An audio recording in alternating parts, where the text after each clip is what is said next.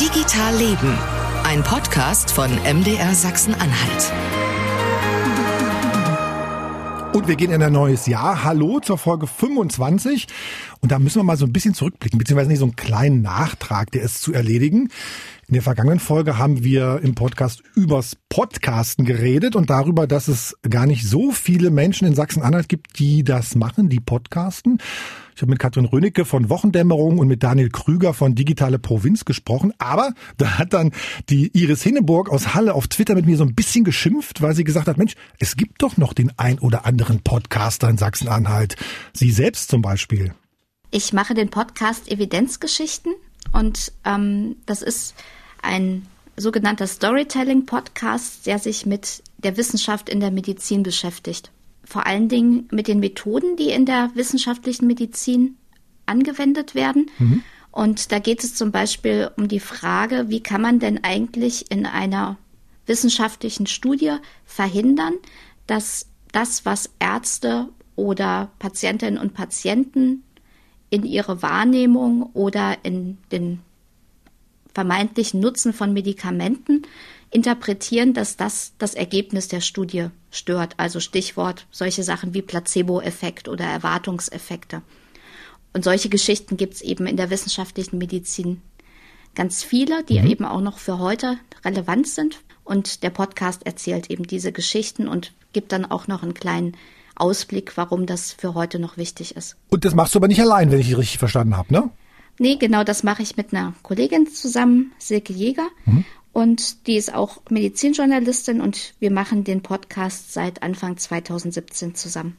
Ich habe auf deiner Seite gelesen, du hattest noch einen zweiten Podcast oder habe ich es falsch verstanden, den du dann im vergangenen Jahr aufgegeben hast?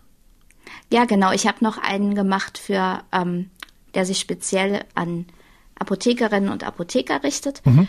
Der hat sich eben auch um äh, wissenschaftliche Pharmazie im Prinzip gedreht mhm. und den habe ich seit 2011 gemacht und ja, also irgendwann sind Projekte auch durchgespielt und dann habe ich mich entschieden, den eben aufzugeben mhm. und dafür dann wieder mehr Platz zum Beispiel für die Evidenzgeschichten zu haben. Mhm. Und du hast ja auf Twitter tatsächlich so ein bisschen, Mensch, äh, die Gäste, die ihr hatte, das ist ja, sind ja vielleicht nicht alles Sachsen-Anhalter gewesen. Kennst du denn noch, noch Podcaster aus Sachsen-Anhalt, die du spannend findest? Weil uns fiel sozusagen in der Recherche, wir haben bei Twitter nachgefragt, wir haben bei uns im Haus nachgefragt, ich hatte den, den Daniel Krüger gefragt und die Katrin Rönig natürlich auch gefragt.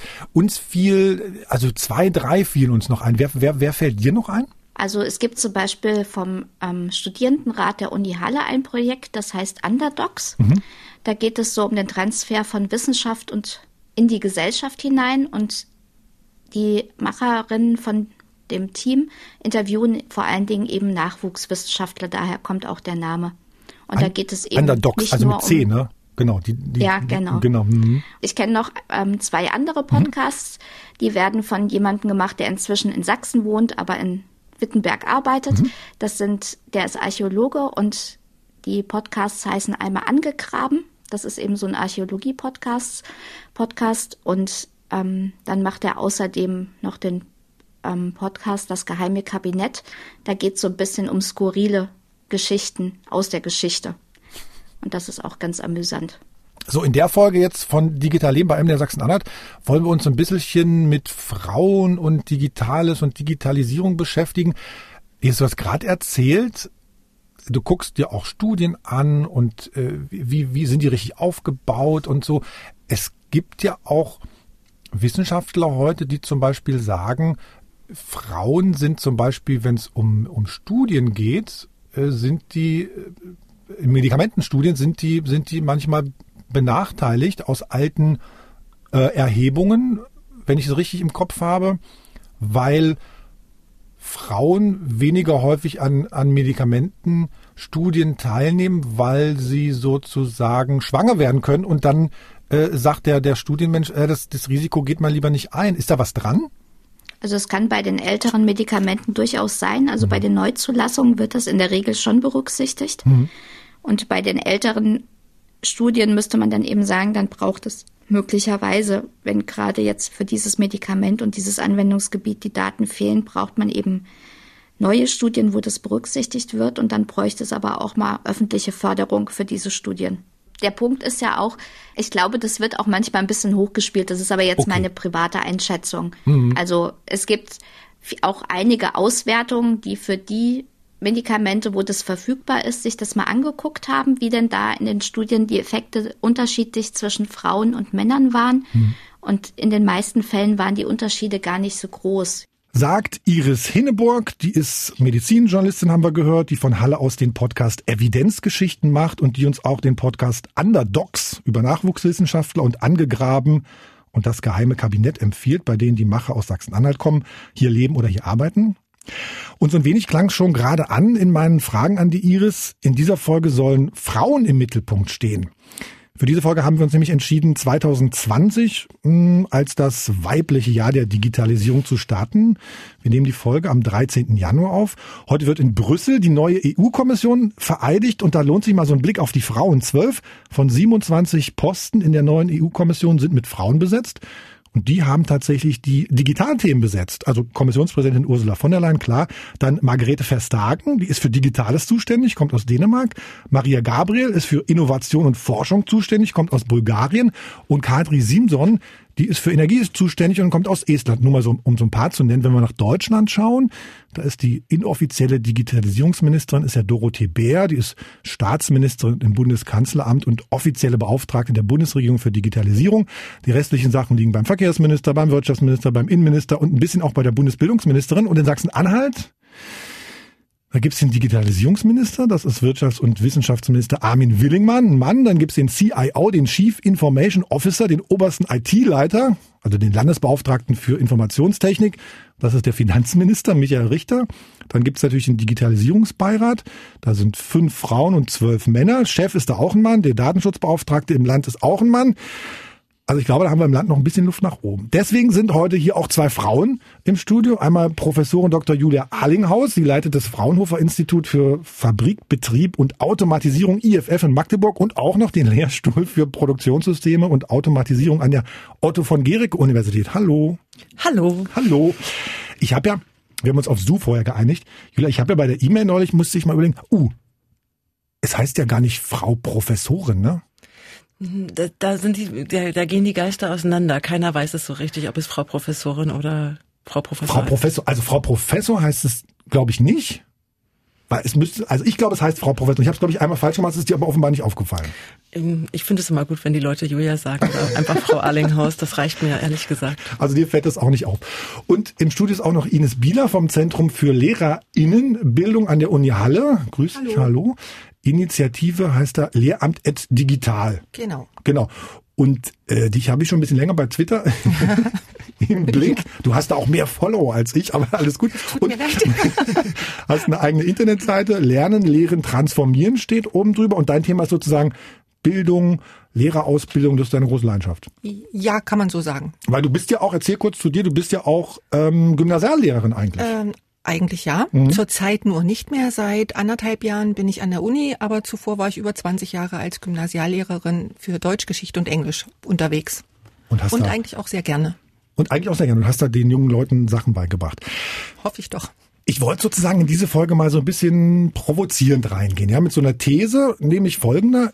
Die Digitalisierung oder moderne Technologien und damit auch die Themen, über die wir in diesem Zusammenhang immer reden, wären andere, wenn das Geschlechterverhältnis in der Branche vielleicht andersrum wäre, also umgekehrt wäre. Und deswegen habe ich auch überlegt, nimmt man Leute, die sozusagen theoretisch dazu geforscht haben oder Soziologen, die uns erklären können, warum das so ist. Und dann dachte ich, nee, eigentlich will ich gar keine Experten zum Thema Geschlechterverhältnis und Digitalisierung und IT haben, sondern eigentlich zwei Praktikerinnen. Denn die haben vielleicht sogar mit der Arbeit ein bisschen mehr Einfluss auf solche Themen als jemand, der einfach nur Papiere schreibt oder sozusagen dazu dazu forscht, ne? Ähm, und dann einfach nur sagt, na das sind die Gründe, das ist eine Erklärung, das können die Lösungen sein, aber eben nur theoretisch. Jeder von euch sozusagen in jedem Bereich, lass uns noch mal kurz noch kurz abhaken sozusagen. Julia, was ist dein Fachgebiet sozusagen? Mein Fachgebiet ist im Großen und Ganzen die industrielle Produktion mhm. und alles, was da so dranhängt. Also das Institut für Fabrikbetrieb und Automatisierung beschäftigt sich mit allem, ähm, wie wir wie wir industrielle Güter fertigen und das entweder effizient oder möglichst flexibel. Und das reicht dann von der von Robotiklösungen bis hin zu Logistik, äh, Materialflusssystemen, also Förderbändern, mhm. wenn man so will, Sensorik, die wir äh, in den Produktionsprozessen haben, aber auch in den Logistikprozessen, ja. automatische Erfassung von Paletten. Ähm, aber wir beschäftigen uns auch mit ähm, Energieeffizienz. Mhm. Also wie kann man eine Fabrik so bauen, dass sie, dass sie nicht so viel Energie verbraucht. Wir beschäftigen uns in jeder Phase mit Digitalisierung. Ja, wir machen das, das steckt bei uns überall mit drin. Wir sagen das immer gar nicht so. Ja. Genau, ja, weil das ist ja an sich auch der Begriff ist ja auch nicht trennscharf. Was ist denn Digitalisierung? Das ist ja alles. Deswegen heißt das Ding ja hier auch digital leben, also irgendwie leben mit modernen Technologien. Also, Julia, sozusagen bei euch, es geht gar nicht darum, was am Ende für ein Produkt da in so einer Fabrik hergestellt wird, sondern wie organisiert man eine Produktion oder eine, eine Fabrik richtig? Ja, wie macht man das wirklich effizient? Und mhm. wenn, wenn, ich werde oft gefragt, was ist denn das Ziel bei euch? Also bei uns ist es tatsächlich so, Unternehmen dabei helfen, langfristig auch am Wertschöpfungsstandort Deutschland weiter aktiv bleiben zu können. Und das sieht gut aus oder eher nicht so? Na, im Moment äh, fühlen wir eher, dass es den Unternehmen nicht so gut geht. Mhm. Ähm, wir, wir spüren Globalisierung äh, in jeder Phase. Ja, also die Unternehmen wandern ab mit Produktion äh, in andere Länder, dort wo auch konsumiert wird. Und bei uns am Standort wird es immer schwieriger, mhm. mit hohen Lohnkosten, hohen Energiekosten weiterhin zu produzieren. Das geht nur, indem man weiterhin Innovationsführer bleibt und eben die Digitalisierung, ja, wie soll ich sagen, geschickt einsetzt. Mhm. Und du bist ja neu in, in, in Sachsen-Anhalt. Wie bist du und Magdeburg seit Oktober, ne? Seit Oktober, Seit Oktober bin ich hier. Wie bist du so angekommen? Wie fühlst du dich wohl? Was war in Aachen und in Bremen und in Japan in Aachen mal? und in Bremen und ich war auch schon als Ingenieurin bei einem Stuttgarter Automobil. Ja, Porsche, kann man sagen, Porsche, ja. ja. Ähm, ich bin hier gut angekommen. Ich habe letztens schon zu jemandem gesagt, ich habe hier schon mit mehr Leuten auf der Straße gesprochen als jemals in Aachen. Ich weiß nicht, woran das liegt. Die, die Menschen sind einfach freundlich und aufgeschlossen. Das ist toll. Und wir sind auch inzwischen mit der ganzen Familie hier. Und dem Pferd auch. Das Pferd ist immer noch nicht da. ähm, das habe ich gelesen. Das Pferd ist noch nicht da. Das aber Pferd ich, ich muss auch zugeben, dass ich mit einem einjährigen Kind äh, und einem großen Institut und einem ganz neuen Bundesland auch echt gut ausgelastet bin. Du hast mich ja auch eben gefragt, hast du eigentlich gar keinen Twitter-Account? Doch, habe ich, aber ich bin auch sonst ganz gut ausgelastet. Das hört sich so an, ja. Aber Ines, Twitter ist ja dein, dein Steckenpferd. Zumindest habe ich so den Eindruck, du willst äh, ja. da immer ganz viel mitteilen und sagen, Mensch, es gibt tolle Sachen ne, im Bildungsbereich. Ja, da kommt wahrscheinlich der Lehrer so durch, dieses Mitteilen. Aber ja, das stimmt. Ähm, ich bin dann vielleicht nicht ganz so ausgelastet, weil meine Kinder sind schon groß und raus. Und ein Pferd habe ich auch nicht, dafür einen Kater. Aber ähm, ja, also mir ist es eigentlich wichtig, weil wenn ich sowas finde auf Twitter, irgendwo im Netz beim Surfen, denke ich mir immer, wenn es ich interessant finde, könnte es auch irgendjemand anders interessant mhm. finden. Und dann äh, ich sag mal so, hau ich das einfach raus und denke mir, nehmt halt, wer das sieht und findet, äh, kann das nutzen und ansonsten äh, ja, steht's dann einfach im Netz und, und äh, wird verteilt. So mhm. hoffe ich es doch zumindestens. Sag mal, so Lehrerinnen-Ausbildung mhm. unter digitalen Gesichtspunkten, das ist schon noch mal was Eigenes. Läuft es gut jetzt an der Unihalle oder ist da auch noch Luft nach oben? Äh, auf alle Fälle noch Luft nach oben, auf alle Fälle, generell ja. Ähm, es ist an der Uni immer so ein Problem, ähm, ja, die vielen Facetten zusammenzubringen, äh, gerade was die Lehrerausbildung betrifft oder Lehrerinnenausbildung, wie es ja dann richtig heißt. Das kann ich Wir nicht wollen, sprechen, das muss ich noch lernen. Ja, ja, also es, es spricht sich schwierig, aber ich finde, es ist schon sehr wichtig, dass mhm. man zumindestens auch beim Schreiben äh, mit bedenkt und da steckt ja noch ein bisschen mehr dahinter als nur die Männer und die Frauen. Aber die äh, vielen Facetten, die da zusammenkommen, die vielen Fachdidaktiken, die vielen Fachwissenschaften, die Bildungswissenschaften, das sind ja alles so kleine ähm, Institute ähm, und äh, die müssen dann doch irgendwo zusammenarbeiten. Und ich glaube, da haben wir an manchen Stellen schon oder sind wir sehr gut aufgestellt, was die Digitalisierung betrifft, sehr gute Projekte und an manchen, ja, ist die Luft nach oben noch da. Da reden wir jetzt sozusagen über die Ausbildung der Lehrer. Auf genau. anderen Seite, wenn es dann an den an den Kunden sozusagen, ja, an, an, die, Kunden, an, die, ja. an die Schüler geht, ne? Mhm. Ähm, da reden wir immer über Digitalisierung an den Schulen und die Leute sollen was machen. Wir brauchen Geräte. Dabei finde ich ja, was viel also ein, ein, ein Gedanken viel wichtiger ist, dass alles, was mit Digitalisierung überschrieben ist, ja eigentlich ein System in Frage stellt, das System Schule. Genau. Und da sind wir bei dem Begriff Digitalisierung. Eigentlich ist das ja nur die technische Seite. Wir sind ja eigentlich dahin gekommen, dass durch diese Digitalisierung, durch diese technische Seite eine Kultur der Digitalität entstanden mhm. ist. Und da verbirgt sich ja viel mehr dahinter, als einfach nur ein Gerät zu nehmen und das zu bedienen, sondern es ändert sich äh, die ganze Struktur, gerade vom Unterricht her, äh, so wie ich das jetzt sehe, ja, prädestiniert dafür sind immer die schönen Bilder in den Zeitungen, wo sich dann die Politiker immer vor dieser äh, vor diesem Whiteboard ablichten lassen. Ähm, ob das, ich sage immer, ob das nun grün oder weiß ist, ist völlig egal. Der hm. Unterricht hat sich nicht geändert. Das sitzen alle noch in Reihe und Glied, schauen nach vorne. Alle Schüler hören einem Lehrer zu. Das hat nichts mit Digitalität zu tun, mit Öffnen der, der Strukturen, mit Öffnen des Klassenraums. Da sind wir wieder dabei, Luft nach oben, auch in der denn, Schule. Wie sehe denn deine, die perfekte Geschichtsstunde für dich heute aus? Geschichtsstunde. ich hab's extra, Deutsch wäre, glaube ich, zu einfach gewesen. Ähm, ja, also es gibt nicht die Geschichtsstunde, hm. genauso wenig wie es die Deutschstunde gibt. Dazu sind ja die Themen zu vielfältig. Aber auf alle Fälle ähm, es ist eigentlich eine Öffnung von Unterricht, äh, individualisierter, personalisierter, mehr schülerzentrierte, die Schüler arbeiten nicht, der Lehrer steht vorne und im Sinne von Nürnberger Trichter füllt das Wissen in die Schüler ein, sondern die werden aktiv. Und das ist mit Digitalisierung möglich. das heißt, der Lehrer muss auch, kann auch was lernen von den Schülern. Definitiv. Also diese Lehrerrolle wird wird sich zumindestens und ist jetzt eigentlich auch schon sichtbar auflösen, insofern, äh, als dass es eben nicht mehr diese äh, ja, also wenn ich so einen, so einen alten Lehrer vor mir sehe, sehe ich noch aus diesen äh, Kinderbüchern diesen Lehrer Lempel mhm. äh, noch so vor mir mit mit äh, Gehrock und äh, Stock in der Hand, ähm, der wirklich so das Wissen einfach nur äh, ja weitergegeben hat. Und jetzt ist es eigentlich eher ein Begleiter, einer, der das Ganze strukturiert. Julia, was wäre denn was, was dein Mathe- oder Techniklehrer von dir heute lernen könnte? Das ist eine gemeine Frage, aber, aber du verstehst, ne? Also, also ich, also ich habe gerade so äh, beim Zuhören gedacht, Mensch, in der Uni sind wir eigentlich auch noch nicht viel, viel weiter. Also wir haben auch, genau wie du es gerade gesagt hast, die Studenten sitzen da eigentlich immer noch und äh, gucken jetzt auf PowerPoints und nicht mehr auf, auf äh, diese Overhead-Projekte. Oder auf Kreidetafeln. Ja. Genau, ja. Aber, aber was ich, was, und wir fangen jetzt gerade ganz zögerlich an, die Lehrformate zu verändern. Ähm, zum Beispiel haben wir angefangen, Videos zu drehen von, mhm. von äh, Vorlesungen und die sind dann auch nicht anderthalb Stunden lang, sondern ich sag mal sechs, sieben Minuten lang zu einzelnen Themen und wir nutzen dann die Vorlesung nicht mehr zum Vorlesen oder zum ich beschalle äh, Studenten, sondern um miteinander zu diskutieren. Und, und ich, ich, mir, für mich schafft die Digitalisierung eigentlich mehr Zeit wirklich im Gespräch mit den Studierenden. Ähm, und das ist eigentlich ein, eine schöne, schöne Sache. Oder wir wir haben angefangen, so ich sag mal Simulationen, Planspiele zu nutzen. Also weil wir wissen ja auch aus der aus der Bildungsforschung, dass dieses Spielen ein wichtiges Element sein kann. Und damit fangen wir an, das eben in, in die Lehre zu integrieren und damit die Lehre auch ein Stück weit zu individualisieren. Ja, dass man im Spiel sieht, Mensch, wo hat denn der einzelne Studierende äh, vielleicht eine Schwäche? Wo können wir nochmal mhm. nachfragen? Aber Du hast das gerade schon gesagt, also viel Luft nach oben, wo ich eigentlich sage, ach Mensch, da, da, da, da ginge so viel mehr. Ja, es geht, es geht viel mehr. Da sind wir bei diesem Flipped Classroom durch diese Videos, wo der Input eigentlich vorverlagert wird und wo die Zeit dann wirklich ob im Hörsaal oder auch in der Schule, wirklich dann stattfindet im Gespräch zwischen dem Lehrenden und den Schülern oder den ja. Lernenden. Und äh, Gamification ist immer so, ein, äh, so eine Sache, die zieht, egal in welchem Alter. Ja.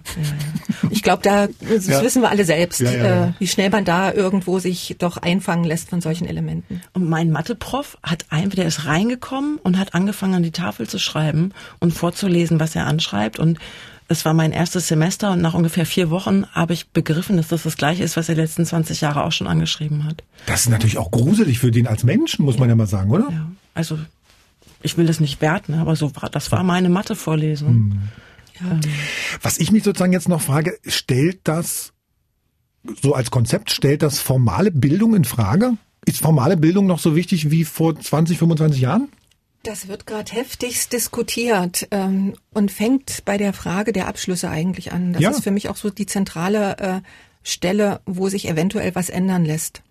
Weil äh, wenn man so in der Industrie äh, nachfragt, aber das ist jetzt auch immer so die Twitter-Blase, ich weiß nicht, inwieweit das wirklich ähm, ja aussagekräftig ist. Mehr als wir vorher wussten, als wir das dann nicht hatten. Ja, ja. auf alle Fälle. Ähm, da lässt sich immer äh, rückspiegeln und äh, bekommt man rückgespiegelt, besser gesagt, dass es äh, so ist, dass die eigentlich nicht die Abschlüsse auf die Abschlüsse gucken, sondern lieber auf äh, die Person an sich. Auf die Persönlichkeit, ja. Auf die Persönlichkeit. Ja. Äh, wie agiert der Ganze? Also Einladung zum äh, Vorstellungsgespräch, zum Test arbeiten oder was auch immer. Und dass der Abschluss des Abiturs oder ähm, was auch immer nicht mehr so relevant ist. Kann ich, kann ich nicht sagen. Also im ich öffentlichen kann, Dienst wahrscheinlich. Ja. ja, das über öffentlichen Dienst weiß ich nur aus ganz wenigen mhm. Beispielen, aber ich kann es natürlich von meinen Studierenden sagen und die berichten einfach das Gegenteil. Ja, die, ja. die berichten, dass äh, bestimmte Unternehmensberatungen sowieso nur Absolventen von den Top Ten ah, Universitäten einladen. Okay. Ähm, dann auch, äh, wenn du irgendwo unter 2,0 bist, ja. äh, im Abitur, im Bachelor, im Master, dann wirst du gar nicht mehr eingeladen. Und bei den Industrieunternehmen sehe ich das, äh, wenn man, ich sag mal, in die Automobilindustrie möchte, dass wenn man nicht schon mit 25 zwei Praktika gemacht hat, dass man eigentlich auch raus ist. Ja. Und ähm, ich sag mal, da ist die, die, die, die gesellschaftliche Debatte so nächstes Mal ist ja ganz weit entfernt von der äh, von der Realität. Wenn ich weiß es noch aus meiner eigenen Zeit, wo ich mich beworben habe, das ist ja so vielleicht so 10, 15 mhm. Jahre her. Selbst da musste ich schon bei den großen Automobilherstellern so seitenweise Fragenkataloge ausfüllen im Internet. Mhm. Meinen mühevoll erarbeiteten Lebenslauf, den musste ich da noch mal händisch eintippen. Mhm. Ähm, also da weiß ich gar nicht, ob die Realität da nicht ganz weit weg ist von unserer Diskussion. Hängt Gestern, aber vielleicht auch von der Branche alles ab, ne? Das ist möglich. Gestern äh, habe ich gerade äh, was auf Twitter gelesen und glaube ich auch geteilt. Das bezog sich auf diesen Lebenslauf und das Anschreiben beim Bewerbungsschreiben. Und da hieß es, braucht kein Mensch, mhm. so als Kurzfassung, sondern genau das. Wir brauchen jemanden, der das online ausfüllt und genau die Fragen, die ich eigentlich für mich, also der einstellen will, die da relevant sind. Und das Anschreiben eigentlich kann man weglassen. Also wir brauchen jemanden, den man gut vermessen kann. Ja, ja, aber vermessen ist auch wieder so eine Sache, ja. Hm, gibt's, ich wollte mal noch mal einmal weitergehen. Gibt's in eurem beiden Berufsleben so ein Aha-Erlebnis, wo ihr gesagt habt, jetzt, jetzt ist mir ein Licht aufgegangen im Zuge der ganzen digitalen Technologien. Ich hatte neulich sowas, kann ich ja mal berichten. Wir waren ja auf so einem Seminar, da ging es um ähm, Leute, die vom Radio vielleicht mal äh, Fernsehen machen wollen, einen Fernsehbeitrag machen wollen. Und da sagte der der Seminarleiter sagte, Mensch, überlegt euch mal, andersrum, ich sagte zum Seminarleiter, Mensch, das in dem Stück, warum erzählt ihr das denn alles nochmal? Das hat doch der Mensch, der Moderator im Fernsehen im Zweifelsfall schon erzählt, bei dem Fernsehbeitrag vorneweg. Und dann sagt er, ja, überleg mal, der Moderator ist ja aber in so einer Mediathek gar nicht drin, da steht ja nur der Fernsehbeitrag drin. Und dachte ich, stimmt, das zieht dann natürlich nach sich, dass wir auch Geschichten sozusagen dann anders erzählen müssen. Und wenn man sagt, man stellt mal einen Radiobeitrag ins Internet, ist der Moderator dann ja auch nicht dabei dann muss man sozusagen als Reporter auch nochmal ganz anders die Geschichte erzählen. Ich habe nämlich immer gelernt, irgendwie, sobald im Radio die Musik ausgeht, fängt die Geschichte an. Dann fängt der Moderator an zu erzählen, sagt, ich habe hier vorne eine Geschichte und da, da, da, da, da. Dann ist man gleich eine Geschichte drin. Das habe ich mal gelernt. Da dachte ich, stimmt. Das ist ein ganz anderes, das macht das Arbeiten ganz anders. Also für uns, wenn man so, wenn man so ähm, weiterdenkt und überlegt, ob Spotify sozusagen demnächst auch kürzere äh, Audiostücke macht. Hat sich aber unheimlich verändert. Also das Medium ist Message, da, darum geht's mhm. ja eigentlich. Also das, da ist so viel im Wandel, gerade was dieses Storytelling betrifft und die Art von Präsentation, welche Möglichkeiten man da hat. Und ich glaube, dass das ist noch sehr stark im Wandel und es wird immer kürzer. Ich glaube, das war auch so hm, das, was du vorhin gesagt hattest mit den Videos. Wir machen nicht mehr diese anderthalb Stunden oder zwei Stunden Vorlesungsaufzeichnung, sondern in kurzen Blöcken. Und ich glaube, das ist was, was auch das wie hattest du vorhin gesagt, die Kunden eigentlich gerne möchten. Ähm, immer mal wieder zurück, eine Pause machen, nochmal was nachgucken und das möglichst schon in kleinen Portionen. Ich Oder glaub, die Zielgruppe sozusagen. Ja. Gibt es in eurem Berufserlebnis was, wo ihr sagt, in Berufserfahrung was, wo ihr sagt, stimmt, da habe ich mal so ein, so ein, so ein Ergebnis, Erlebnis gehabt? Wir nehmen mal das Wasser bei weg, das blubbert nämlich so, ne? Hörst du das auch? Ich höre es auch blubbern. Ein bisschen vom Mikro, nein, alles gut. Ähm, Soll ich hier hinterstellen? In eurem, in eurem, Nee, das, da, da passt es schon. In eurem Berufsleben sozusagen, wo, wo ihr gesagt habt, stimmt, das ist ja ganz anders, als ich bisher gelernt habe?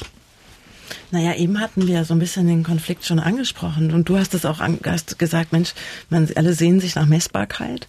Ja, also ich habe selber als als äh, Universitätsprofessorin oder als so Nachwuchswissenschaftlerin eigentlich auch das, äh, ich will nicht sagen Problem, aber das, ich werde immer mehr vermessen. Mhm. Ähm, ich, meine Publikationen werden gezählt, da wird geschaut, in was für einem Journal sind die. Dieses Journal hat wiederum einen Index. Wie oft wirst du zitiert? Äh, wie oft werde ich zitiert? Ähm, man wird als äh, als Uni-Professor muss man durch die durch die Studentenevaluation, das wird dann am Ende auf eine kleine Note verdichtet. Ähm, dann wird mein mein die Gelder, die ich akquiriert habe, Forschungsförderung, wird gezählt, um am Ende, dass ich dann auf so vier fünf Kennzahlen zurück gebracht werde. Und wenn ich dann mit einer Bildungsforscherin rede, dann, dann habe ich das Gefühl, dass ganz andere Werte eigentlich die sind, die unsere jungen Menschen mhm. nach vorne bringen. Und das ist für mich ehrlich gesagt ein ganz schöner äh, Konflikt, den wir uns da geschaffen haben. Ne? Und so, jetzt ist vermessen männlich? Ist vermessen, oh, das ist eine schwierige Frage. Weiß ich nicht menschlich, würde ich sagen. Menschlich? menschlich ja. Dann vergleichen, ja um, ne? also es, ist, es geht ja um Komplexitätsreduktion an ja. dieser Stelle. Und um Vergleichen. Ne? Ist jemand besser als ich, ist jemand schlechter als genau. ich? Weil, weil sonst muss man ja äh, subjektive Sachen miteinander, da muss man ja diskutieren und sprechen und das ist anstrengender. Das ist anstrengender. Da sind, können wir da nicht so gut auch diskutieren. Ja, das hast du gesagt. Na, ich, ich, na, ich versuche euch ja ein bisschen zu provozieren. Merkt man gar nicht. ich versuche sich auch nicht so gut auswerten. Digital gesehen äh, genau. sind die Daten dann nachher sehr schnell ausgewertet, irgendwo mhm. anschaulich noch visuell äh, aufbereitet und dann Häkchen drunter und fertig. Und sagen was aus? Ist das dann aber das Leben und die Wahrheit? Weiß man nicht. Ich habe, wir wollen ja ein bisschen sozusagen ähm, über Frauen reden. Nur so ein paar Zahlen für uns nochmal zum Festhalten ähm, Statistik. Die, der Anteil der weiblichen Gründerinnen 2017 in Deutschland 3,9 Prozent. Ja, Ecuador 30. 16,6 Prozent der Erwerbstätigen äh, in der IT-Branche in Deutschland sind Frauen. Normalerweise sind es 46 Prozent in jeder anderen Branche so durchschnittlich. Also es funktioniert sozusagen äh, eher schwierig. Dann gerade rausgekommen Initiative D21. Die haben eine neue Auswertung gemacht. Digital Gender Gap ähm, beruht auf 20.000 Interviews. Und die haben so einen Digitalindex erstellt zwischen 0 und 100, Durchschnitt 55, Frauen liegen bei 51, Männer bei 61, also 10 Punkte Unterschied. Was mich ähm, so ein bisschen erstaunt hat, ist so eine Umfrage gewesen in dem Zusammenhang, also die Aussage trifft voll und ganz zu oder trifft eher zu, ich kann Dateien und Fotos von einem Gerät aufs andere übertragen. Da sagen die Männer, jawohl, 78 Prozent der Männer sagen, ich kann das. Bei Frauen sind es 64 Prozent. Also 12 Prozent weniger. Das ist schon, das ist schon ein deutlicher Unterschied. Ähm, ja, trifft voll oder eher zu, ich kann mein Heimnetzwerk einrichten. Sagen die Männer 75 Prozent ja zu, bei den Frauen sind es 37 Prozent. Also es ist was, da ist noch was zu tun eigentlich. Ihnen, du hast das Problem nicht, ihr habt kein Heimnetzwerk, weil ihr kein Internet habt. Das hast du mir gerade auf dem Flur ja. erzählt. Ne? Aber du könntest das tun. Naja, ja, ich traue es mir zu, ja, auf alle Fälle. Hm. Du wüsstest zumindest, wo du nachgucken musst. Ja, na, klar, auf alle Fälle. Das geht gut. Ich stelle euch die, die Daten, stelle ich euch auch auf MDR Sachsen-Anhalt nochmal zum Nachlesen und Durchblättern. Ich finde sozusagen da ist tatsächlich ein Unterschied und ich frage mich die ganze Zeit, wirklich mit der These noch im Hintergrund, wäre die Digitalisierung eine andere, wenn es in den entscheidenden IT-Branchen mehr Frauen gäbe oder das Geschlechterverhältnis unter, äh, andersrum wäre, ob wir uns diese Fragen dann im Zweifelsfall jetzt heute gar nicht stellen würden.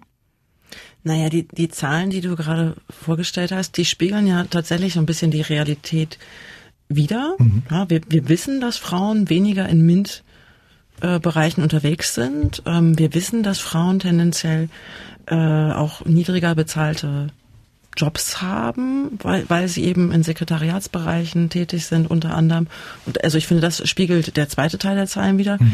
Der, der, die erste Zahl, die hat mich eben nicht überrascht, aber die hat eigentlich eine wichtige Komponente in dieser Frauen-Männer-Diskussion gezeigt. Die Fotos oder die, die, die, die drei Prozent mhm. in Deutschland, die 30 Prozent mhm. in Ecuador. Mhm. Ich finde, das zeigt so ein bisschen, dass das, dass das ähm, kein reines Frauen-Männer-Ding ist, mhm. sondern eigentlich auch ein kulturelles Ding. Und ähm, ja, die Forschung zeigt ja auch, dass Frauen tatsächlich andere Berufe ergreifen, auch anders entscheiden, anders handeln, auch anders Unternehmen führen. Das, das wissen wir ja alles. Ja. Aber das liegt zum Teil eben auch an der an der Sozialisierung. Ja. Und das finde ich wird auch aus den Zahlen deutlich. Ja. So, und wenn wir dann sind, es liegt an der Sozialisierung, dann haben wir festgestellt, alles, was mit Digitalisierung zu tun hat, verstärkt ja bestimmte Dinge in der Gesellschaft. Das heißt, es würde das im Zweifelsfall auch verstärken. Das verstärkt sozusagen die, die politischen Ränder oder die, die extremen Meinungen, verstärkt es sozusagen dann auch im Zweifelsfall die Unterschiede zwischen Männern und Frauen. Ich weiß nicht. Also, äh, Julia, als wir als erstes Mal telefoniert haben, gesagt, ich komme gerne, ich erzähle gern, was ich hier in, in, in Magdeburg mache, aber du warst so ein bisschen zurückhaltend beim Thema, ah, ich möchte eigentlich nicht BAM, es gibt zu wenig Frauen in den Bereichen. Warum eigentlich nicht? Also im Moment werde ich, werde, ganz, werde ich ganz oft mit diesem Thema konfrontiert. Hast du es eigentlich schwer? Du bist doch da in so einem Männerfeld.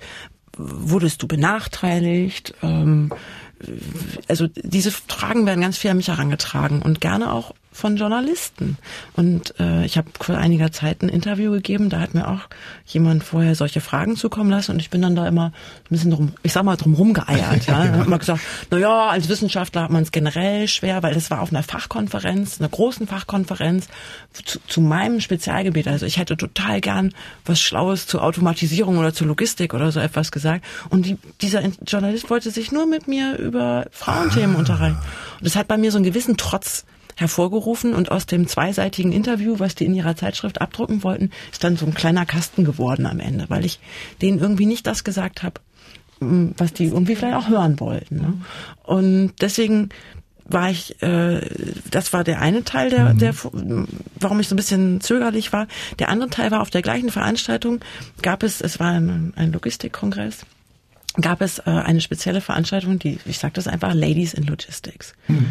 Und da gab es dann auch ein Prosecco und äh, da sollte auch darüber geredet werden, wie Frauen und Logistik und so weiter. Und ich habe immer gesagt, nee, da gehe ich nicht hin. Äh, so, so ein bisschen trotzig. Und eine Freundin von mir ist da hingegangen und sagt, Jule, da waren 200 junge Frauen und die waren ganz doll an diesem Thema interessiert. Und das hat mich wiederum ein bisschen zum Nachdenken gemacht. Da habe ich gedacht, aber wenn doch bei jungen Frauen der Bedarf da ist, über das Thema zu sprechen, dann kann ich mich dem nicht sperren, sondern ja. dann muss ich, ah. dann, dann mhm. muss ich auch bereit sein, darüber zu reden und äh, da, da mitzuhelfen, diesen diesen Bedarf an, diesen Wissensbedarf irgendwie mitzudecken. Und deswegen bin ich, habe ich dann zugesagt. Mhm. Also danke an die Freundin. Na, ich überlege, ich, mir kam vorhin auch noch beim, beim Herwig äh, ins Studio so der Gedanke, wenn man also das ist alles sehr theoretisch, ne? Oder sehr sozusagen äh, fantastisch. Wenn man sozusagen Männern die Fragen stellen würde, äh, bräuchte es mehr Männer, in, wenn sozusagen die Voraussetzungen genau andersrum wären, die würden jederzeit sagen, ja, na klar. Ja, das hat aber eben mit dieser Sozialisierung zu tun. Das ist alles historisch gewachsen. Ich meine, die, die Gesellschaft war früher männerdominiert und die Frau war diejenige, die zu Hause mhm. für die drei Ks zuständig war. Kinder, Küche, Kirche. Also mehr, mehr war da nicht. Und ich meine, das ist eine Entwicklung, die braucht auch Zeit. Dass die Frau sich aus diesem doch historisch gewachsenen Verständnis dann wieder löst. Ich glaube, das ist eine, äh, ein Prozess und der ist nicht so schnell machbar. Aber wir sehen es ja, dass es geht. Wenn da 200, also ich, das finde ich sehr optimistisch, also was Also nächstes Mal gehst du bitte hin. Dann, ja, genau. Wieder. Also nochmal, lass uns mal an der These bleiben. Was haltet ihr davon? Also wenn es mehr Frauen in der Technologiebranche und auch bei politischen Entscheidern gäbe, sehe die Digitalisierung und unsere Themen, die wir hier so besprechen, sehen dann anders aus. Oder es gäbe andere Fragen. Ich glaube, wir würden über andere Fragen mehr, also über bestimmte Fragen mehr diskutieren. Mhm. Zum Beispiel? Was wäre dann vielleicht was anderes? Also ich habe Also man sagt ja so über Frauen, mhm. Äh, da wird ja auch viel, ich habe gerade gesehen, im Manager-Magazin hatten, gab's gab's diese 20 Frauen müssen sie 20, 2020 im Auge behalten oder so mhm. etwas. Und da wurde das auch so ein bisschen thematisiert. Äh, da wurde gesagt, Mensch, Frauen, es ist ja nachweislich so, dass Frauen Unternehmen besser führen, besser führen oder ja. ich sag mal wirtschaftlich besser. Ja. ja? Okay. Ähm, und das, äh, sag mal, wenn man das versucht zu verdichten, dass das daran liegt, dass Frauen Entscheidungen, ich sag mal, besser fundieren zum einen und zum anderen Risiken mehr mehr abschätzen und mehr diskutieren. Ja. Und ich sag mal, mhm. in, wenn ich wenn ich das jetzt auf das Thema Digitalisierung übertrage, kann ich mir vorstellen, dass wir dann auch eben mehr über Risiken reden würden und bestimmte Themen, wo ich im Moment den Eindruck habe, wenn es um Digitalisierung geht, da bin ich gespannt, was du sagst, äh, die werden habe ich im Moment das Gefühl, die werden ein bisschen zu sehr ausgeklammert. Ja. Nämlich? Also diese ganze Diskussion um, wo können wir künstliche Intelligenz einsetzen mhm. und wo wo wollen wir sie einsetzen, wo müssen wir sie vielleicht auch einsetzen, um Wirtschaft, äh, Wirtschafts, Wirtschaftsstandort hier zu halten und wo wollen wir das auch als Gesellschaft nicht? Auf gar keinen Fall sozusagen. Ja. Hm. Da würde ich, würde ich mir also jetzt einfach als Mensch, ohne dass das irgendwie politisch sein soll, ja. würde ich mir einfach wünschen, dass wir darüber reden, möglichst unemotional. Ich wollte, das wollte ich gerade sagen. Geredet wird ja über viele Themen werden ja angesprochen, aber das, äh, was du vorhin gesagt hattest, mit diesem an den Rändern so hochspielen, mhm. Äh, das wird oft eben entweder in das total Negative äh, oder in, äh, ja. in den Hype, äh, ach, mhm. das ist alles schön. Dass es eigentlich eine wirklich differenzierte äh, Sichtweise ist und dass man es in aller Ruhe besprechen müsste und aufzeigen müsste. Ich glaube, das fehlt so ein bisschen, ja. ja. Dieses, dieses Ausgewogene. Genau. Habe ich auch als typisch weibliche Eigenschaften aufgeschrieben, differenzieren. Mhm. Also ich, ne, ja, ihr, ja. merkt, was mir so die, die letzten, die letzten Tage irgendwie so, so, so durch den, durch den Kopf geht, ne? Weil ich, also wenn man, ich lese euch mal ein Zitat vor, was ich gefunden habe. Ich mhm. glaube, das passt ganz gut. War neulich in der Süddeutschen Zeitung. Ähm, es ging auch um das Thema Frauen und, und wie sind die sozusagen in, in, ähm, äh, in, in Unternehmen vertreten, Frauen an der Spitze und die eine ehemalige Fußballnationaltorhüterin und eine HSV-Vorstandsfrau, Katja Kraus heißt die, die hat sozusagen auf die Frage geantwortet, äh, Frauen an der Spitze, welche Fähigkeiten sind eigentlich da besonders, äh, besonders und welche sind notwendig, die da Menschen an der Spitze brauchen. Und da sagt sie folgendes, der Verzicht auf Kraftdemonstration und Polarisierung, stattdessen Integrationsfähigkeit, Effizienz, Inhaltlichkeit. Es ist auch deshalb so wichtig, Frauen in Entscheidungspositionen zu haben, weil sich der Arbeitsmarkt verändert, Menschen ganz anders motiviert und gebunden werden wollen. Frauen denken nicht vor allem machtorientiert, sie können Systeme in Frage stellen, weil sie sie nicht selbst äh, geschaffen haben. Das fand ich total krass. Das ist ein guter. Das letzte und, gefällt mir gut, das trifft's eigentlich. Ja, und vor allem Systeme in Frage stellen, das klingt sozusagen jetzt, da kann man ja ganz genau beim Computer anfangen, das ist auch ein System. Da saßen Männer dran, die das, die das im Zweifel entwickelt haben, ne? Nee. Ja, Entschuldigung. Differenzier bitte mal, Ines. äh, ja, aber was, was ich glaube ist, ach, das klingt auch immer so klischeehaft, die, diese weibliche Note. Aber ich glaube, da ist auch was dran, dass die Frauen einfach ausgleichender sind, so ähm, auch den Verantwort das Verantwortungsgefühl eigentlich eher für mehr mitbringen als nur den Beruf. Also eine Frau hat eigentlich auch schon alleine von der Biologie her einfach die Kinder mit auf dem Schirm und äh, die Familie und den Beruf. Wenn ich so rückblickend als Geschichtslehrer, weil wir es ja vorhin schon mal thematisiert hatten, mhm. die Männer im Blick habe und gucke, wie die äh, im Beruf gearbeitet und aufgetreten, also gearbeitet haben und aufgetreten sind, ist es doch meist eher diese Trennung. Familie und Kinder brauche ich nicht ah, machen, macht die Frau und ich genau ja. und ich äh, kümmere mich um äh, alles das, was so Stärke, mhm. Entscheidungen äh, braucht, äh, um das Geld genau, um um den Beruf eigentlich. Mhm. Und die Frauen kommen eben aus dieser Ecke heraus, wo sie alles mitdenken müssen. Und ich glaube, das ist vielleicht so eine Sache, äh, die da positiv sich auswirkt, dass die Frau eben durchaus auch ähm, dran denkt, äh, wie geht's den anderen? Äh, nicht nur ich muss mich durchsetzen auf meinem Weg, sondern äh, Hierarchien werden flacher gehalten, es wird mehr im Team gearbeitet, es wird mehr miteinander ausdiskutiert, es wird einfach ausgewogener, äh, Entscheidungen werden da ausgewogener gefällt. Ja, dieses, dieses kooperative, kommunikative, das ist natürlich auch was, was, was, was wir den, den jungen Frauen auch schon in der Kindheit in die in die Wiege legen, ja, während den Jungs gesagt wird, ja. sei stark, ja, heul nicht. Also ich versuche das nicht zu machen, aber ähm, es, es, ich weiß gar nicht, ob es mir immer gesingt, aber äh, so auch das Thema Selbstsicherheit, Machtbewusstsein, so das sind natürlich schon so, ich sag mal so die klassischen männlichen Attribute. Mhm. Ich sag mal, die kommen natürlich aus unserer Erziehung und gleichzeitig ist es so, dass eine man sagt, eine gute Führungskraft, die auch nachweislich eine gute Führungskraft ist, es ist jemand, der nicht immer verträglich ist, weil ja eine Führungskraft Entscheidungen treffen muss und auch Entscheidungen treffen muss äh, gegen den Willen von anderen. Das heißt, da ist auch tatsächlich ein, ein, kleiner Konflikt, was aber dann nicht heißt, wenn eine Frau in der Führungsposition dann ist, dass es dann schlechter ist. Das, dem ist nicht so, ja. Mhm. Sondern äh, wir sehen ja gerade also unsere Arbeitswelt, die verändert sich ja ganz stark und auch die ganze Umwelt. Es wird immer schnelllebiger, immer komplexer. Es muss immer mehr kommuniziert werden. Mal schauen, wie die Kinder heutzutage kommunizieren, in was für einem Tempo. Dann brauchen wir natürlich ganz andere Eigenschaften auch in der, in der Führung, als es in der Vergangenheit eigentlich der Fall war. Wir brauchen genau diese weiblichen Eigenschaften eigentlich, damit das alles gut läuft. Und gleichzeitig haben wir vorhin über diese Messbarkeit und dieses Bedürfnis nach Komplexitätsreduktion gesprochen. Mhm. Also da ist, da ist äh, schon aus meiner Sicht ein Konflikt. Ja. Das ist ein Widerspruch, ja. Es ist schwierig, das auszugleichen. Und ein gesundes Mittelmaß, ja, Mittelmaß klingt wieder schlecht, aber eine Ausgewogenheit zu finden zwischen diesen beiden Seiten. Quote? 50-50. Naja, also wäre ja eine Option, dass man sagt, pass auf, also wenn das jetzt so ist, wir als Unternehmen, wir haben uns dafür entschieden, wir besetzen alle Führungspositionen ähm, Mann, Frau, Mann, Frau. Also solche Modelle werden ja auch diskutiert, auch an einigen Universitäten. In einer in niederländischen Uni- Universitäten wird das diskutiert, dass jetzt so lange nur mit Frauen besetzt wird, bis ein Mann. Okay. Ähm, ich bin da unentschieden. Ich sag Rollenvorbilder, ja, muss es geben. Ähm, Quote bin ich unentschieden. ja. Also wenn man jetzt eine Quote auf 50 Prozent bei mir im Bereich einführen würde, äh, das geht gar nicht. Die kriegt man gar nicht, oder was? Die, die, die haben wir Ah, gar okay. nicht. Wir haben gar nicht genug. Bereichen, in bestimmten Bereichen geht es sicherlich nicht, weil da einfach der Aufwuchs noch gar nicht so Genau. da ist.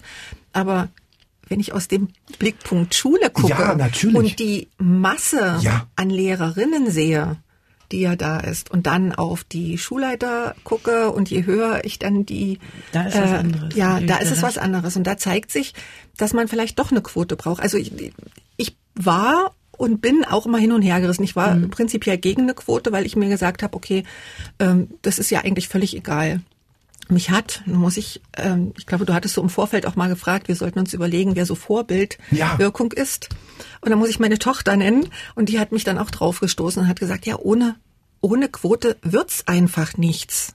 Also man muss wirklich drüber nachdenken, weil sonst, sonst kriegt man die Frauen nicht rein, weil Frauen sind auch nicht unbedingt so, glaube ich, extrovertiert, dass sie äh, hier schreien würden, wenn irgendwo was ist und sagen würden, ja, ich mach das, wie eigentlich so dieser männliche, diese männliche Haltung ist. Und ich glaube, da wäre es wirklich interessant äh, zu gucken, wie das mit einer Quote ist. Ich weiß nicht, also Niederlande diskutiert's noch, ja, also Es es sind einzelne Universitäten, die das tatsächlich machen. Gleichzeitig würde eine Quote halt den Druck auf, auf Frauen auch nochmal erhöhen, ja, weil man hat es heute schon manchmal, dass dann gesagt wird, ach, die hat ja den Job nur bekommen, weil sie eine Frau ist, ne? Und das ist natürlich ein Vorwurf, der zwingt dann Frauen noch mehr Leistung zu bringen und noch den, dann wird der Druck noch erhöht, ja, wo ich es eigentlich total überflüssig Ja. äh, finde, ja. Eigentlich also müsste es selbstverständlich sein. Ja. Und wir dürfen ja nicht vergessen, wir diskutieren hier nur Männer, Frauen. Eigentlich müssten wir ja noch mehr diskutieren. Eigentlich äh, ist ja Diversität das, Mhm. was zählt. Dann müssten wir ja noch die Quote nicht nur für Frauen haben, sondern auch für alle anderen Gruppen noch. Aber das, Das wird dann, sprengt das Thema. Ja. Ich wollte noch mal so ein bisschen hin, hinweisen, ähm, Technologie, wer hat sie entwickelt oder wer, wer, wer steckt dahinter? Also wer sie entwickelt hat, hat auch gleichzeitig Macht darüber, oder nicht? Ich weiß es nicht. Irgendwie so. Der Nutzer eigentlich, oder? Na, bei Facebook. Okay.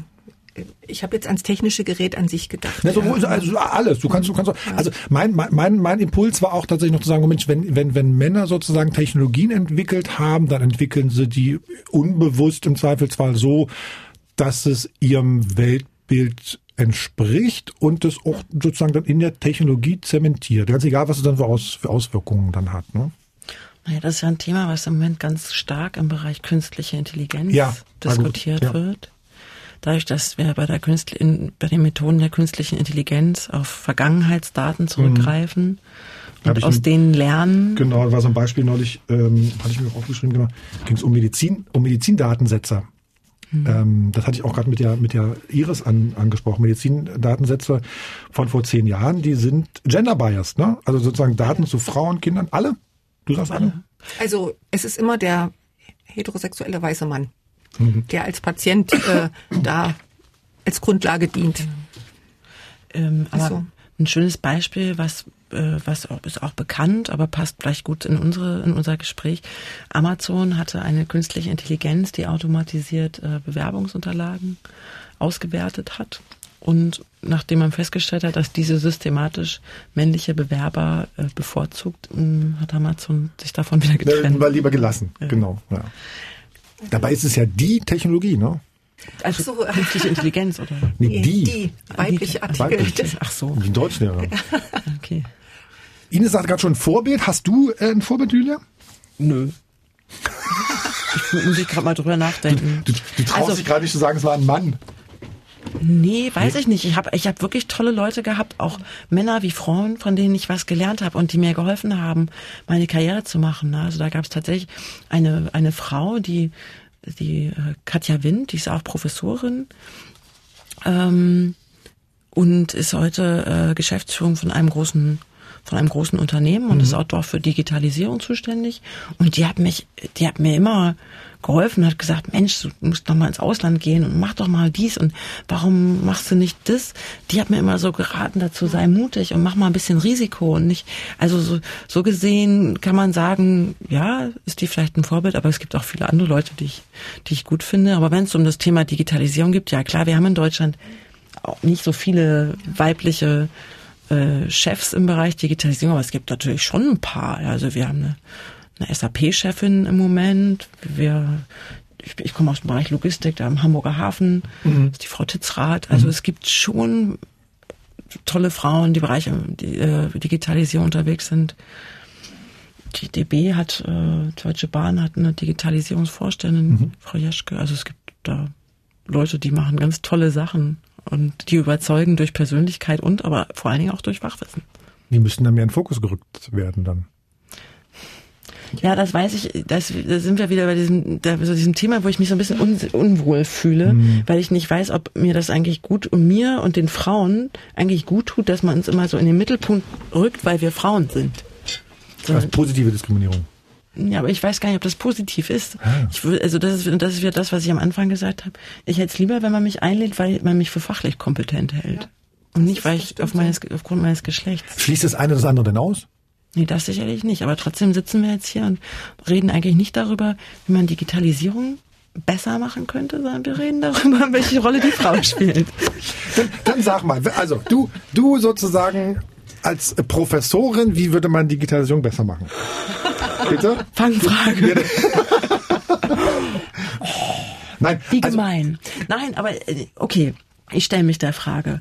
Ich habe ähm, im vergangenen Jahr ein Unternehmen beraten, die sich eine Digitalisierungsstrategie vor die Brust nehmen wollten. Sehr traditionelles Unternehmen. Groß, klein?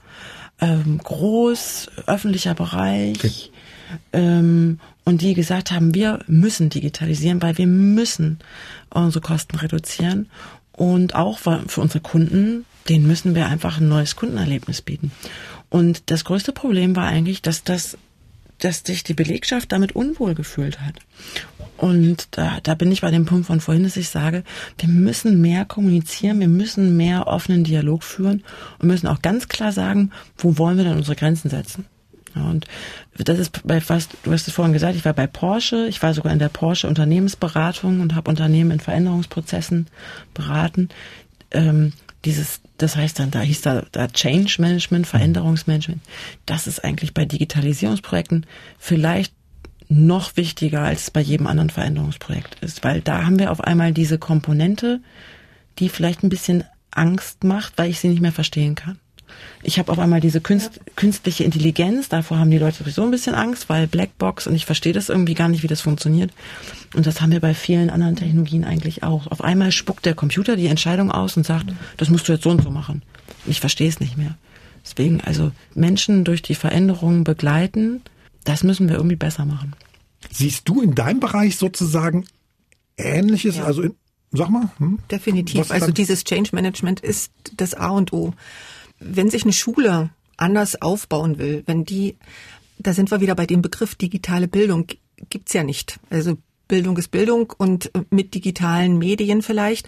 Aber wenn das wirklich in den Unterricht Einzug halten soll, angewendet werden soll, dann kann ich eben nicht so ein Whiteboard davon hinstellen oder den Schülern irgendwelche Geräte in die Hand drücken, sondern ich muss erstmal die Lehrpersonen äh, vorne befähigen, dass die das Gerät beherrscht, dass die überhaupt weiß, was das kann und was mhm. sie selbst dann damit machen kann und vor allen Dingen, wie sich das auf den Unterricht auswirkt, auf die Planung, auf die äh, Methoden, auf die äh, äh, verschiedenen Schüleraktivitäten, die sie damit auslösen kann. Und da ist ist eben ein Zeitfaktor und eine Begleitung unheimlich wichtig. Und daran, äh, glaube ich, hapert es im Moment. So, so an die Hand nehmen sozusagen. Ja, auch, ne, ja. Mhm. Aber das ist natürlich schwierig. Äh, gleichzeitig unterrichten. Ich meine, der Unterricht kann nicht ausfallen und ich kann erstmal alle Lehrer beschulen sozusagen. Aber ähm, ja, es muss Zeit dafür da sein, es müssen Ressourcen dafür da sein und die Ressourcen dürfen eigentlich nicht in erster Linie technischer Natur sein. Ich glaube, das ist unbestritten, das muss so sein, denn ohne die Technik kann ich nicht arbeiten, aber wir brauchen die Ressourcen in der Begleitung. Wovor haben denn da die, die Lehrer Angst? Also ich hatte bei dir so, Julia, gerade so ein bisschen so gespürt, so nach dem Motto, da haben die Leute eher Angst, dass sie dann ihren Job verlieren oder ihre Arbeit sich Auch das, auf jeden ne, Fall. total verändert. Wofür haben Kontroll, denn Kontrollverlust haben die. Bei den Lehrer. Lehrern? Ja, ja. Also würde ich jetzt einfach so äh, aus dem Bauch heraus sagen. Ähm, einfach auch, ähm, ich kann was nicht und ich stehe ja doch als Lehrperson vor einer Klasse und habe eine gewisse Autorität, die ich zu verlieren habe, eventuell. Ich müsste zugeben, dass ich was nicht beherrsche, dass ich was nicht begleiten kann. Und ich glaube, das ist unter anderem, da wird sicherlich auch noch andere geben, aber das ist, glaube ich, auch ein, ein großer Grund, der erstmal so ein Bedenken, äh, so ein Bedenken auslöst und eine Haltung, äh, die eine Skepsis einfach äh, macht gegen digitale Geräte, gegen digitalen Workflow im, im Klassenzimmer in der Schule. Also könnte ich mir vorstellen, dass das ein Hauptgrund mit ist. wächst das irgendwann raus? Na, wenn, man sagt immer, wenn die jungen Lehrer kommen, werdet, aber man hört schon an der Formulierung so sehr viel Konjunktiv, äh, das muss nicht so sein. Also Digitalisierung, Digitalität, digitales Arbeiten, wie auch immer die Bezeichnung ist, hat nichts mit dem Alter zu tun. Ich bin hier das beste Beispiel. Also Ü50 geht trotzdem. Also, ja. Aber, aber dann ist es sozusagen ein Systemproblem, finde ich. Ne? Also sozusagen das System Schule ist vorgegeben, da sind links und rechts sind, wie, wie heißt es, Lehrpläne, die Ja. müssen erfüllt werden, ne? da muss ein Haken hinter, Ja, ja. es müssen irgendwie Sachen bewertet werden, dies kommt aus dem Bildungsministerium.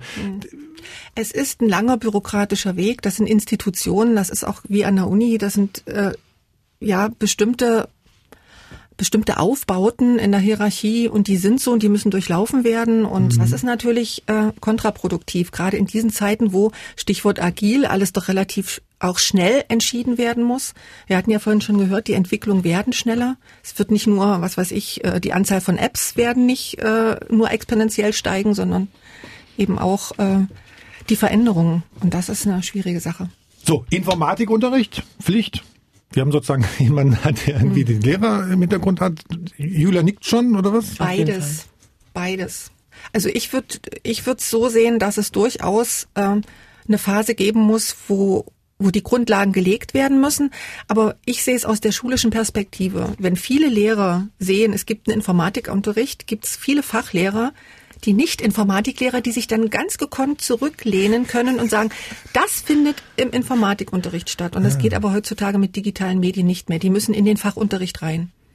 Also ich glaube schon, dass es gut ist, wenn alle Kinder und Jugendlichen lernen, was die Grundlagen von unseren Computern sind. Sag mal, sie- 01, Algorithmus. Genau, dass sie auf jeden Fall sich in dieser Welt mal bewegen können, ohne dass sie in diese, diese Gefahr laufen. Ähm, das, auf der anderen Seite muss natürlich auch der, der Umgang äh, damit selbstverständlich werden und auch die Implikationen auf unsere, auf unsere Wirtschaft. Ja. Das ist, glaube ich, schon, schon wichtig und das kann man nicht mehr so ausblenden, wie es so zu meiner Zeit war. Also Ist es vielleicht auch das System Schule, weil Lehrer mh, verbeamtet sind und im Zweifelsfall nicht wissen, wie arbeitet zum Beispiel die Julia an ihrem Institut, wie arbeiten die Firmen, mit denen Julia zusammenarbeitet? Also, dass die nur ihren Kosmos Schule kennen. Ich muss sagen, ich find's unheimlich spannend jetzt diese anderthalb Jahre an der Uni und ich, ich würde mir, also wenn ich so einen Wunsch frei habe, würde ich sagen, es müsste jeder, es müsste jeder alles mal durchlaufen und es müsste auch jeder in lockeren Abständen äh, mal eine Schule wechseln, es müsste jeder mal in, in die Wirtschaft rein äh, gucken können, weil das ist eine, eine Erweiterung des Horizont und dessen, was was ich eigentlich für die Kinder ja auch wissen muss. Ich bereite die ja auf ein Leben nach der Schule vor. Und wenn ich das nicht kenne und sozusagen von dem Abitur an die Uni rutsche und dann in die Schule falle, habe ich das eigentlich nie erlebt. Und das empfinde ich schon als ein bisschen ein Manko. Ich muss Da mal eben die Beamten in, in Schutz nehmen. Ich bin auch Beamtin. Ich, habe ich Beamte gesagt? Ja, ja, Also es ging, also ich glaube, also wenn ich das noch mit der einreihen darf, ich glaube, das hat also damit nichts Nee. zu tun. Ja. Aber ähm, ich glaube, und da sind wir wieder bei so gesellschaftlichen Fragen und wie sich die Gesellschaft auch verändert hat, ist diese Sache, dass ich irgendwas lerne in der Ausbildung und dann kann ich damit 30 Jahre oder 40 Jahre mein Leben bestreiten. Das ist definitiv vorbei. Und und dieses, ich nenne es ja, dieses lebenslanges Lernen Ja, ist, glaube ich, so das. Stichwort. Ich glaube, äh, das müssen wir viel mehr noch auch thematisieren. Ähm, und das müssen wir, das müssen die Kinder im Endeffekt aus der Schule, aber auch aus dem Studium mitbekommen, dass, dass sie jetzt nicht fertig sind. Ne?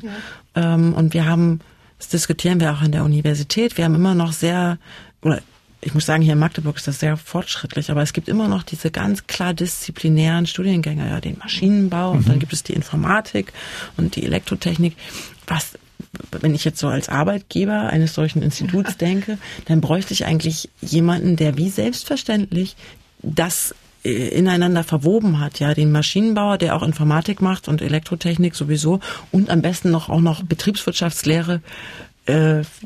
Grundlagenkenntnisse hat. Das wäre eigentlich der Absolvent oder die Absolventin, die ich die ich suche. Und äh, da kommen aber unsere Systeme auch an der Universität nicht immer hinterher. Ich weiß nicht, das, ich weiß nicht, wie das in der Schule ist. Das, das liegt da äh, daran, dass es da schon von Schul auf so geht, diese Einteilung in Fächer. Ähm, beim Studium ist es genauso, dann wird es noch in die Schulformen unterteilt. Ähm, mhm.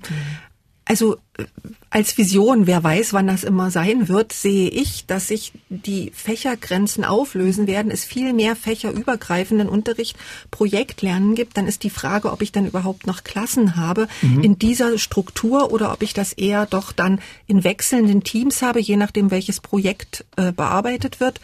Da wird aber kein Lehrer darauf vorbereitet, weil die stur ihre zwei Fächer in ihren Schulformen haben. Man müsste also schon da in der Lehrerausbildung ansetzen und durchaus drüber nachdenken.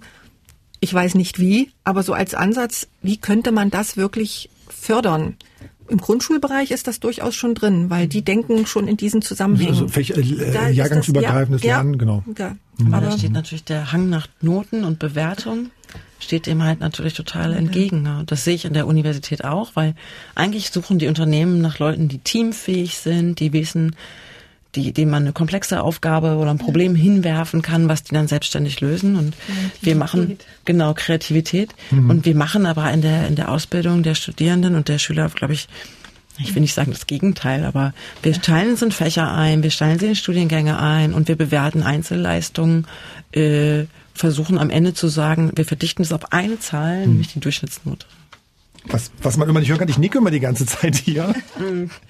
Äh, das, das Schöne bei, bei, bei unserer heutigen Folge finde ich ja sozusagen, dass wir äh, vom Hölzchen aufs Stöckchen kommen, wobei das ist eigentlich auch nicht schön, das muss man ja auch mal sagen, weil es so, weil so wirr wirkt. Aber ich glaube sozusagen, es zeigt sozusagen die Breite, dass es eigentlich ein, ein Systemproblem ist und dass wir so, nicht Problem, sondern eine Herausforderung an so ganz verschiedene Systeme, dass man es immer ganzheitlich denken muss. Und da finde ich sozusagen die weibliche Perspektive immer super. Schön. Ne? Ja. Ähm, Ines erstmal noch, Bildungspunks, Barcamp BEO, sag mal zwei Sätze nur kurz, das ist auch noch deins. Okay, die Bildungspunks, das ist eine Initiative, die wir gegründet haben äh, aus, also wir sind sechs Frauen, ähm, um im Netz einfach eine Plattform zu bieten, sich miteinander zu vernetzen und miteinander zu lernen. Mhm. Und ähm, wir kommen aus Deutschland, und Österreich und eigentlich sogar aus Frankreich. Also die eine wohnt in Frankreich und unterrichtet aber in äh, Deutschland. Mhm.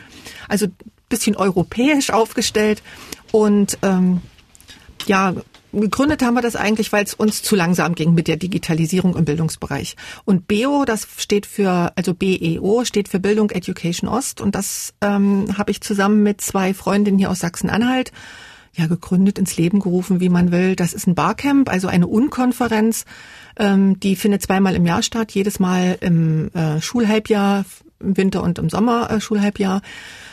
Ja, jetzt müsste man erklären, was eine Unkonferenz ist, oder? Ein Barcamp. Sag mal, wann ist einfach der nächste Termin? Dann kann man Am sich 4. mal vierten hier in Magdeburg. Kann man sich sozusagen anmelden. Mir ist jetzt auch läuft schon. An, die Anmeldung, Anmeldung läuft schon. Genau. Äh, da sollte man sich auch beeilen, weil sonst wird es zugemacht ähm, weil wir schaffen auch von Kapazitätsgründen nicht zu viele. Also ich glaube, das letzte Mal waren wir 70 und dann wird's zugemacht. Hast du noch was, was du 2020 in Angriff nehmen willst? Dringend? Ja, Außer das Pferd also, herholen?